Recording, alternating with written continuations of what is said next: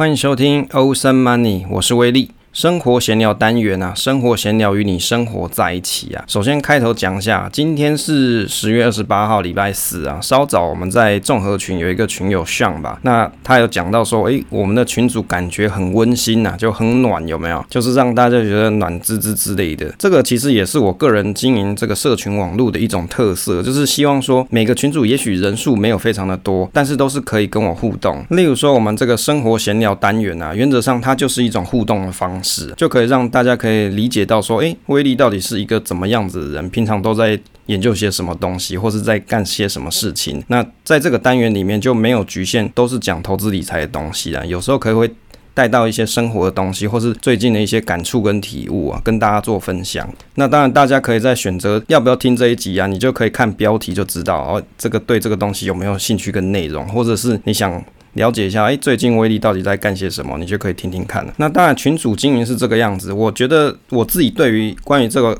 投资理财的群组啊，或是其他的生活群组，我都会抱持一种比较开放的态度，就是希望说大家在我的群组里面去做讨论的时候，都可以抱着有可以接纳别人不同意见的一种声音的一种观点啊，就是不要说哦，人家讲两句话你就要酸一下，多一点鼓励，少一点的这种酸别人的行为啊，也许别人讲的一些经验分享，也会成为你未来投资路上或是其他人生路上的一个宝石啊，这是也是有可能的事情。好，首先先讲一下十一月份的节目。规划原则上如果没有意外的话，退休系列的这个主题呢，还会再继续研究下去。那希望可以把这个退休系列东西研究完。那接着呢，还是会把我们之前还没有分享完的这本《致富心态》这本书啊，再把它捡回来再读一下，再写一下心得。那这个是目前十一月的一个计划了。那原则上，因为十一月份就是我儿子可能即将要出生了，所以蛮有可能到时候没有时间录音的部分，就会改成用预录的节目来分享给大家。就是原本的。时段会放一些预录的节目，那目前我预录的节目已经准备到八集了，所以应该是足够去放的。那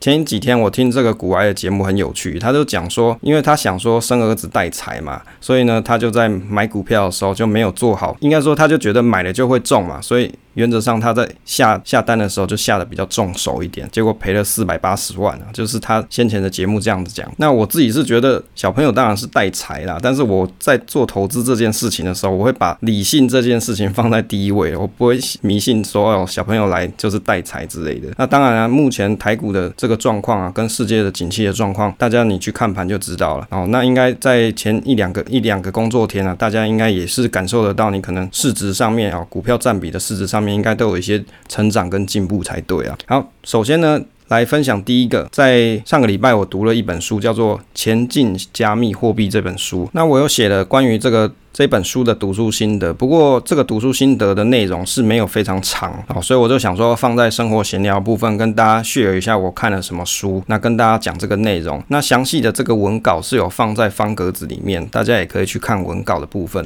这本书的书名叫做《前进加密货币》啊，是比尔财经厨房的比尔，他跟我讲说他写了一本新书，想给我看看。那也感谢三彩文化的证书，那就把这本书寄给我。看了一下，那这一本书啊，它不仅仅是关于加密货币的书，也是一本对于货币与经济关系分析的一些书。所以，如果你对数位货币比较不熟悉的人，你可以去轻松的了解，透过这本书去看，然后了解来龙去脉，也可以去思考一下这个内容跟你的投资是不是有一些相关联或是发想的方向。那我就花了，比如上礼拜六吧，上礼拜六还是礼拜天，我就把这本书读完了。那分享一下这个想法。如果你对这本书有兴趣的朋友，你也可以去找来看看。那也会有一些。启发啦，那我讲一下大概的一些读书心得哦。书在前几章，它有讲了关于像是货币的一些历史，还有提到各国的央行是怎么去控制货币啊，然后带动世界的景气周期。其实，如果大家对你这个周期是很有兴趣的，你可以去看 How Marx 他关于周期这本书的说法。那然后传统的货币，它又扮演了一些什么角色，以及说数位货币它其实不是货币，是一种资产。他在这本书里面的观点呢、有很好的去描述到这些情况，让人家更有机会去认识到数位货币。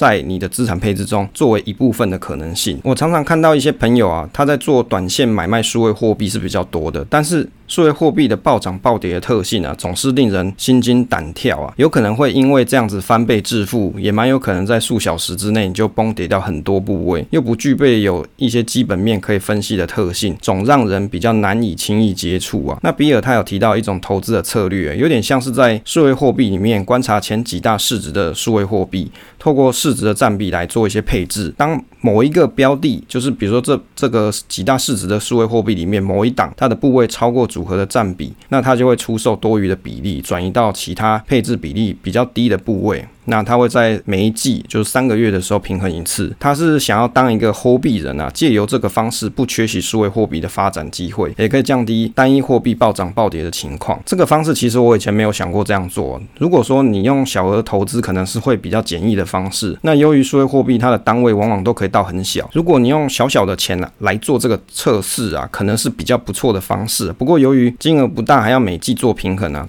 估计你的钱都会放在交易所里面呢，这个是比较可能会出现的问题点。为什么？因为你从交易所提前出来到你的冷钱包啊，或者是软钱包啊，你这些都是需要手续费的。所以如果你要常常做平衡啊，或是做买卖的人，基本上你大概这笔钱会先锁在交易所里面了。另外，在书的最后一章有提到说，为什么要投资啊？比如说投资的目的跟理财小白怎么去踏入投资大门呢？我是觉得这个章节未来可能他也可以写一本书来分享。那我自己是有写一本电子书放。在这方格子上面啊，只是还在写当中啊。那我觉得它里面提到有一点不错，如果你要去抓到一个标股，实在是太难。但是如果你可以掌握一个趋势，可能还比较有机会。这也是投资人常常着眼在短线上的涨跌，只看到眼前短暂的情况，而忘了长期的趋势才是重点。与其靠运气，不如找高胜率的系统。如果以数位货币来说，分散不同的数位货币做投资组合，透过时间的分散涨跌风险，的确是比起猜短线的涨跌的胜率来得高。换做投资股票其实也是如此，长时间的分散投资，去克服人性上追逐胜负的缺点，这也是一直以来最重要的投资方法。在这本书里面还有许多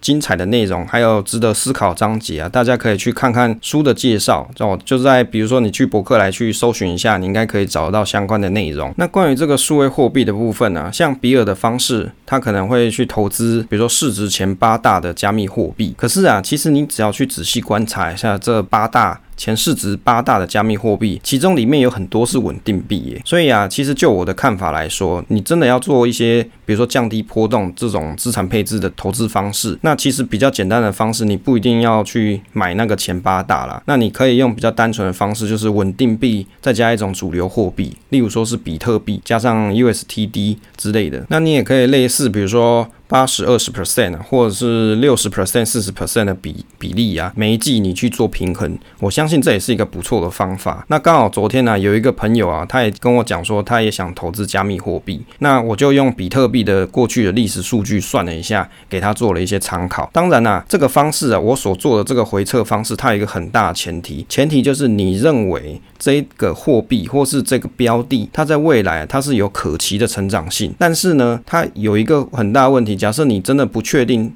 它会不会有暴涨暴跌的可能性。那最好的回测方式是什么？就是用定期定额的方式去测试看看。所以啊，这个方法就是我用定期定额的方式去帮他去跑过去三年的比特币的历史数据。那在每个月的一号去买，就是比如说购买一万块新台币的等值的比特币，那帮他去做了一下试算。那试算的结果呢，从过去二零一九年的十月到今天哦，大概今天是二零二一年的十月嘛，所以三三年的期间里面，帮他去试算一下这个报酬率，差不多是三。百 percent 左右，但是呢，因为它是定期定额的关系，所以你不会很心情很容易受到它暴涨暴跌的这种影响。那在过去这三年的累积的报酬率里面啊，去看一下最差的情况的月份是发生在二零二零年的四月，那时候呢，这个累积报酬率是在负十六 percent。那比较好的累积报酬率的最高月份是发生在今年的四月，哦，差不多是有四百一十四 percent 左右。那这是一个历史回测的方式。当然，如果你没有一万块的朋友，你变成三千块去试也是一样的，累积报酬率是不会改变的啊，因为报酬率的东西，你用相同的金额比例去换算出来，那个累积报酬率是一样的东西。那用这样子的简单方式去回测一下这个定期定额的方法，对于对抗这种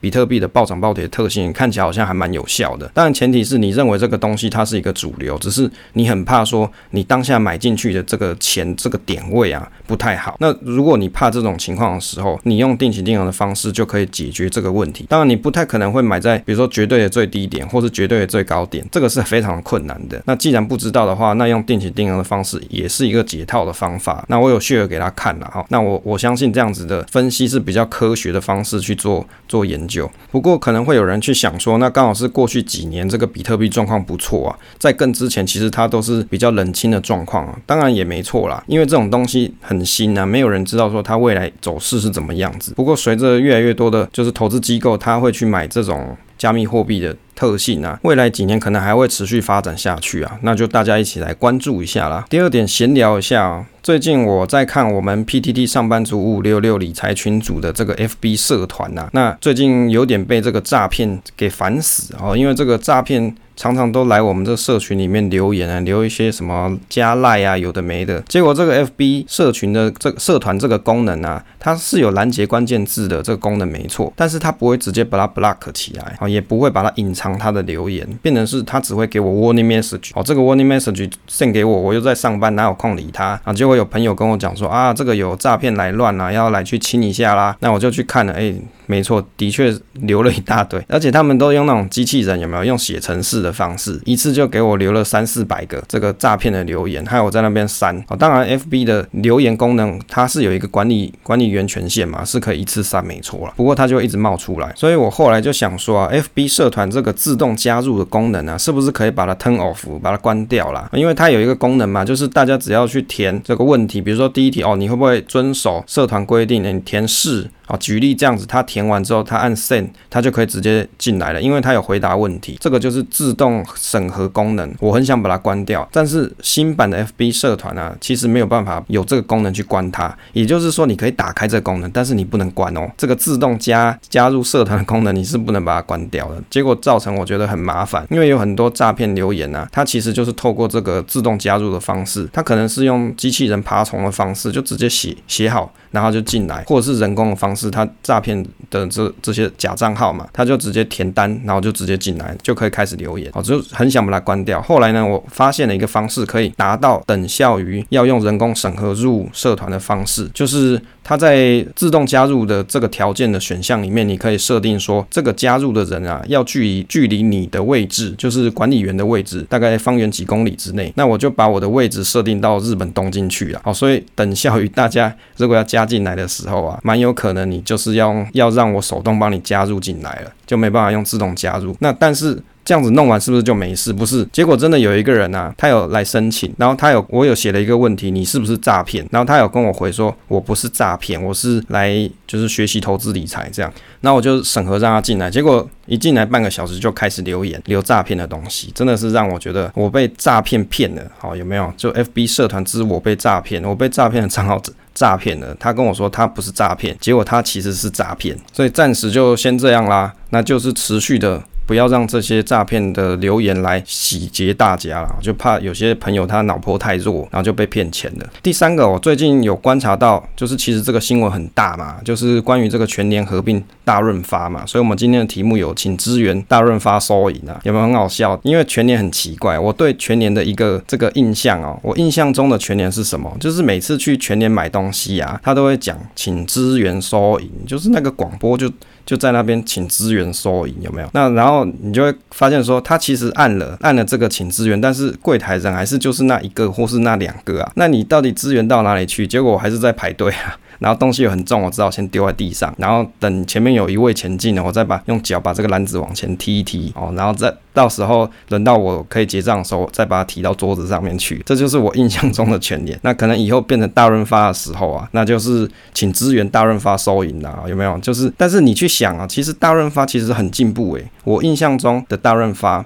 在我小的时候，它其实不是大润发，它叫做万客隆。因为以前离我家比较近的是在桃园平镇的大润发，那它的前身是万客隆。那其实，在桃园八德也有一个万客隆，后来变成大润发。那在我小时候那个年代啊，这个大卖场是一个非常新颖的东西啊，就小朋友也很蛮喜欢进去逛的哦。但是到后来呢，因为万客隆变成大润发之后，诶，也有了一些改变。没想到啊，时隔多年，现在变成。全年买下大润发了。怎么全年要去买大润发，不去买家乐福嘞？怎么不去买其他的呢？我研究了一下啊、这个新闻上面有讲，是因为这个台湾的量贩超市啊，现在市占率量贩店里面啊，最高的是好事多。它是市占率差不多是四十二 percent，第二名是家乐福是三十二 percent，第三名是大润发是十一 percent 左右，再来就是爱买四点六 percent。所以啊，在前三名里面呢、大润发它大概是占了第三名。那在超市的部分呢，全年是占了六十 percent 的市占率，接下来就是美联社的五点七 percent。在我看的这个新闻里面，我是觉得比较奇怪，是它这个超市里面给的数据啊，就是全年六十嘛，美联社五点七，那其他的它没写。那我像是可能它的资料有一些。缺失啊，不过其实就大家的印象来看啊，全年的确是在超市里面是蛮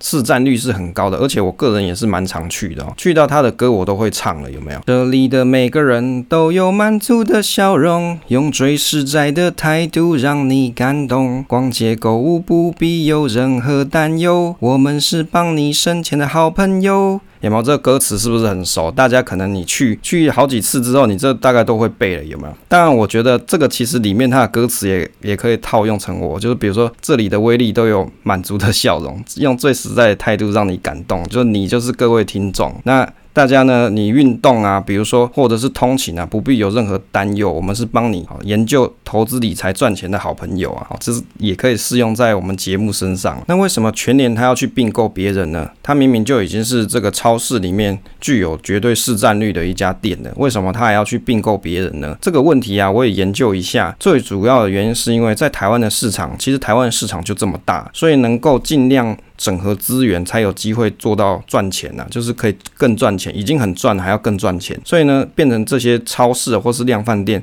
慢慢的都会走向，比如说合并的路线。那其中呢，家乐福比较复杂是在于，它里面有六成的股份是法国的家乐福，另外同一集团是占了四成，变成是说，如果全年要去买家乐福的话，那等于是说，他会去跟同一集团。共同去持有这个股份，会变成未来整合啊，或是并购比较复杂一些。那但是如果他去买大润发的话，会比较单纯一点。另外也有新闻是提到说，因为家乐福他最近也买了这个顶好啊，或是 Johnson 啊这些超市，会变成如果他继续买了家乐福下去，会变成这些超市通通变成全联。那可能会有公平会之类的啊，这些比如说类似市占率过大的问题啊，当然这个是新闻上面的解读啦。就我的看法，我是认为。如果这些量贩店啊，全部通通整合变成只剩下一个或两个，可能那、以后这些竞争啊，或是优惠这些价格，可能就没有这么激烈啦。对消费者来说，当然也不是一件好事，还是希望可以维持，就是至少有好几家可以做选择。那对大家来说，在购物上面，你大家消费者可能可以得到的一些折扣会比较有机会。当然，家乐福啊，它本身是有一些国外的一些商品嘛，比如说国外的零食这些。那目前假设全年它要去投。资大润发，希望他也可以引进这些国外零食商品，这些让大家可以好好的去购买享用了。那这是我一点点小小的观点。最后分享一下我最近看到的一个 FB 粉钻哦，它的名称是叫做蜜呀脑财经杂货铺刮胡定期定额。这一个粉丝团啊，当然这这个粉丝团我没有去认识这个粉丝团的这个阁主了，我是没有去认识他，单纯只是偶尔去看一下，然后留言一下。那为什么跟大家分享这一个 FB 专业呢？最主要是他有讲说他的这个日志啊，就是他这个 FB 专业是用来记录自己的投资历程，然后他会投资十五年，所以他每个月都会去。更新他的持股内容跟比例啊，就是他买卖了哪些东西啊。最让我感到敬佩的就是在于说，他是一个收入只有两万多块的小资族。他希望大家说不要因为收入不高就放弃投资这件事情，因为一旦放弃就真的放弃了。那他说他也是时薪一百六十元的小资族啊，就是他很认真的在做投资这件事情。那我看了一下他在十月份的。这些标的的状况，它持仓的部位啊，大概有像联华、可宁味，然后日友啊、零零五零啊、玉山金、永丰金、中珠。大成还有大台北这些，就是它主要的这个投资标的啊。那历年的股息啊，它从二零一九年股息大概是一万九千元，那二零二零年变成两万三，那二零二一年啊变成四万六。哎，我觉得这真的蛮励志的，就是一个收入两万多块钱的小资族啊，就时薪一百六嘛，他也是很认真的在做他的投资规划跟记录，而且他是要记录十五年的，这个真的不太容易。那比起有些朋友，如果说你真的有一些投资的，就是你很想透过投资改善你未来的退休生活的话，那我觉得他这个故事真的是蛮励志的，因为他是不断的在做，而且已经做了三年嘛。因为他历年股息的配置一共揭露了三年，至少他已经做三年这件事情了。那让我觉得蛮感动的，就是有很多朋友你可能收入都比他还高啊，那你你的投资的计划在哪里？你开始进行了吗？好，大家可以去想想啦。那以上呢就是这一次跟大家分享的生活闲聊部分啊，生活闲聊与你生活在一起。如果你也想加入我们